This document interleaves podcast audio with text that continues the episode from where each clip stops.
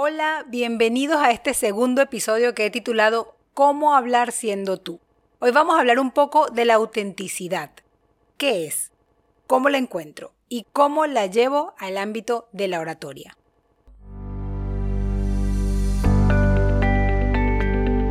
Bienvenidos al podcast Oratoria VIP. Soy Ney Martínez y por acá te compartiré herramientas, ejercicios y prácticas que te permitirán desarrollar la habilidad de hablar siendo tú y dar mensajes VIP que agregan valor, inspiran y tienen propósito.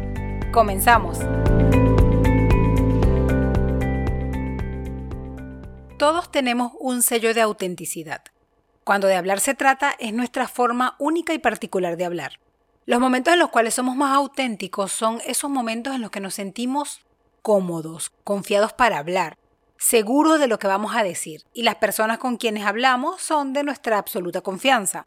Nuestra autenticidad está en esos audios de WhatsApp que enviamos a amigos, amigas, pareja, familiares.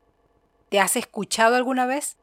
Piensa en alguna persona que hayas visto cuando presente una conferencia o sus videos en redes sociales. Lo escuchaste en alguna clase y lo conociste en persona. Y resulta que en persona habla tal cual como lo hace en sus clases, en sus videos, en sus conferencias. De eso se trata llevar nuestra autenticidad al hablar hacia los diferentes contextos en los cuales necesitemos exponernos. Pero la gran pregunta es, ¿cómo se hace? Y justamente en mi podcast te traigo un espacio que se llama Desafío para ti. Entonces, este episodio número 2 tiene una mezcla de desafíos para ti. No es más que propuestas o ejercicios que te van a permitir de alguna manera poner en práctica o desafiar tu oratoria. Lo primero es identificarnos, algo así como levantar nuestro perfil de autenticidad. Y para hacerlo, entonces buscamos responder a esta pregunta. ¿Quién eres al hablar? La respuesta puede ser yo. Pero vamos más allá, vamos a describir a ese yo, ese yo que habla. Haremos una especie de filtro tamizado, quitando todo eso que cubre a la persona que habla con autenticidad. Vamos con el primer filtro, el filtro personal. Y esto es encontrar mi autenticidad. Empecemos con el desafío número uno. Escucha tus audios de WhatsApp, de los diferentes grupos o que envíes a diferentes personas, y busca un elemento común. Otra opción que puedes hacer en paralelo es, si vas a dar una clase o charla y tienes alguna intervención pública, grábala y luego obsérvala, completa. Haz una lista de las cualidades o atributos. Por ejemplo, podrás decir, soy preciso, doy mucha vuelta, hablo alto o bajo, hablo rápido o lento, mis ritmos fluctúan o siempre hablo a la misma velocidad, me percibo confiado, soy algo coloquial, muy técnico o técnica. Considera lo común que se repite en eso que observaste, en esos audios de WhatsApp o en esos videos. No lo puntual. Con este ejercicio aplicamos el primer filtro y empezamos entonces a identificar nuestros atributos al hablar. No se trata de criticarnos, no te critiques, ni califiques el atributo, no evalúes si es bueno o es malo, solo es. Vamos a levantar nuestro perfil cuando hablamos.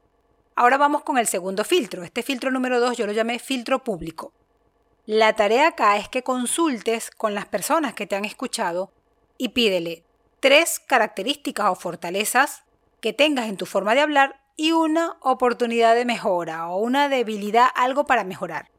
Hazlo con tres o cuatro personas y toma de lo que te digan lo que te sirva. No lo cuestiones, no te justifiques, solo escucha y anota. ¿Por qué tres atributos buenos y uno por mejorar? Pensemos en una mesa de tres patas que sostienen una placa. Esas tres patas son tus tres fortalezas que van a sostener esa placa que representa lo no tan bueno, la debilidad o eso por mejorar. Que bien, puedes mejorarlo, pero también puede que no, y está bien, no hay por qué ser perfecto. El tema acá es tener en cuenta que lo más valioso e importante son tus fortalezas y atributos. La parte por mejorar, la tapa de la mesa, no puede sostenerse sola. Estará allí, pero la sostengo y la llevo con mis tres fortalezas. Un ejemplo cuando aplicaba este ejercicio para mí era, elegía tres atributos, ok, concreta, tono alto, claridad al expresar las ideas y elegí una debilidad, y es que hablo muy rápido. ¿Lo has notado? Hice una mejora, ok, de hablar menos rápido que antes, pero la realidad es que no puedo hablar lento, hablar así súper pausado, no me sale. Y quizás sea una debilidad porque corro el riesgo de no controlarlo a veces y entonces pueden no entender lo que digo. Intento regular el ritmo, pero no le doy foco porque tengo tres atributos que le dan fuerza a mis intervenciones. Y la idea tampoco es que deje de ser tú. Hay atributos y debilidades por mejorar, pero siempre intenta mantenerte siendo tú.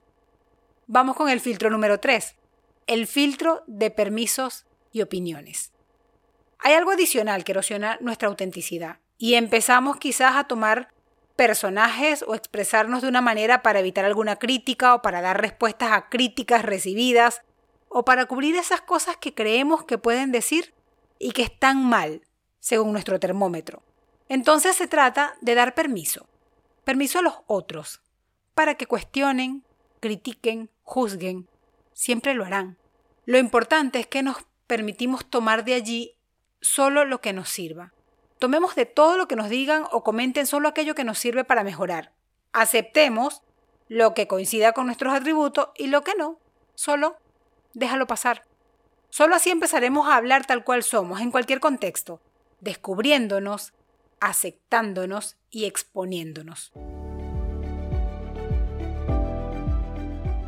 Te recuerdo que estos ejercicios o desafíos para tu oratoria están en mi guía de regalo, puedes descargarla en el enlace que está en la descripción de este podcast o en la biografía de mi Instagram. Te espero en el siguiente episodio de Oratoria VIP. Sígueme en Instagram como arroba Neide Martínez, comenta, pregúntame y encuentra más contenido VIP. Únete a la comunidad ACLAT, Asociación de Conferencistas Latinoamérica, y participa en nuestras prácticas gratuitas. Si te gustó este episodio, házmelo saber regalándome 5 estrellas. Y nos vemos en el próximo. Oratoria VIP, porque hablar en público es para todo público.